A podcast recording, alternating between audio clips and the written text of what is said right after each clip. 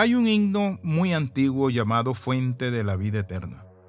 El autor Robert Robinson fue un hombre que vivió una vida apegado a Dios, pero en determinado momento cuando su padre murió, se enojó con Dios y se lanzó a una vida de libertinaje y borrachera. Bienvenido al devocional titulado Poder y Palabra. Robinson entregó su vida al Señor cuando un día George Whitefield estaba predicando la palabra del Señor, este famoso predicador. Y la historia nos muestra a nosotros que este muchacho entregó su vida al Señor e hizo y compuso muchos signos y letras y música para el Señor. A pesar de las buenas intenciones que tenemos en el corazón, muchas veces encontramos que hay un antagonismo entre lo que sentimos y en la voluntad de Dios. A veces nos quedamos confundidos y decimos, pero ¿por qué pasa esto? Como este ignólogo que su padre murió y decidió apartarse y pelear con Dios hasta que Whitefield, predicando la palabra del Señor, Dios lo usó para que él se reconciliara con Cristo. Por eso el apóstol San Pablo nos dice a nosotros, y le dice también a los Gálatas, digo pues andad en el Espíritu y no satisfagáis los deseos de la carne. Muchas veces nosotros pensamos que los deseos de la carne son borrachera, adulterio, fornicación. No, también el sentimentalismo, el ser muy resentido. Y eso es andar en la carne. Andar es una metáfora extraída del Antiguo Testamento que se refiere a la manera en que una persona debería comportarse.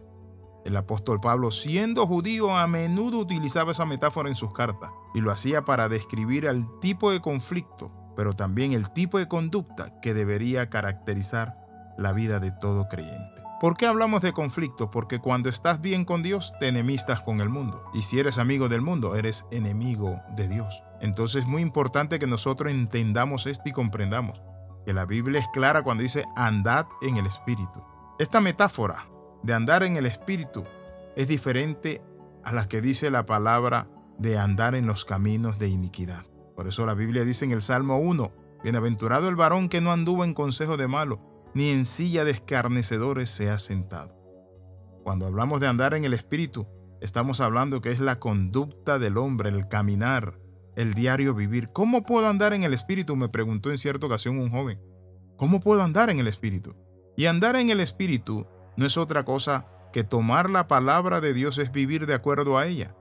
Es vivir en comunicación con Dios, orar sin cesar. Andar en el Espíritu es alimentar nuestro espíritu con la palabra, la oración, la alabanza. Es hacer la obra de Dios.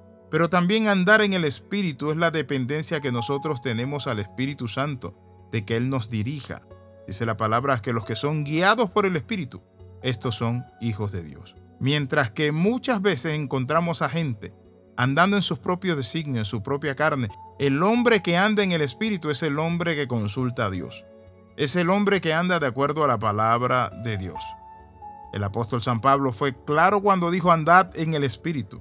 Es decir, no nos está mandando a caminar simplemente por caminar, es andad en el Espíritu. Ahora vamos a ver algo interesante.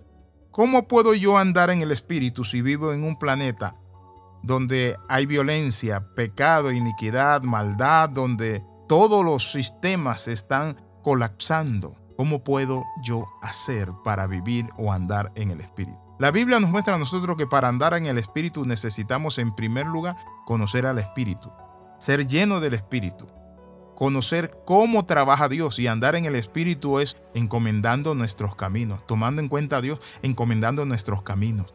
Andar en el Espíritu no es andar por vista, es andar por fe. Dice la Biblia, porque por fe andamos y no por vista.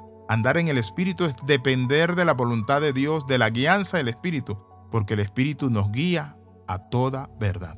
Así que en esta hora yo quiero invitarle para que usted tome esa decisión de andar en el Espíritu esa decisión de estar conectado a la palabra, esa decisión de estar conectada a su mente también a Dios, estar conectado su cuerpo, todo su ser. Por eso la Biblia es clara cuando dice, y todo vuestro ser, espíritu, alma y cuerpo sea guardado irreprensible para la venida del Señor.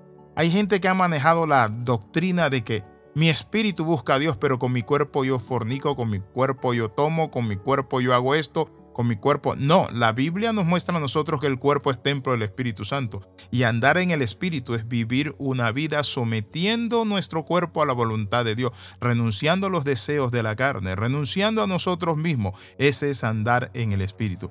Las personas que no pueden andar en el Espíritu son aquellas que viven atada a su propia carne. Oramos, Padre, en el nombre de Jesús de Nazaret renunciamos, Padre Santo, a toda actitud, a todo acto carnal, a toda práctica carnal, Dios mío, Padre del cielo. Y nos conectamos para andar en el Espíritu. En el nombre del Padre lo pedimos y damos gracias. Amén. Y amén. Escriba palabra de transformación arroba gmail.com o al más 502 42 45 60 89. Le saluda el pastor Alexis Ramos. Nos vemos en la próxima.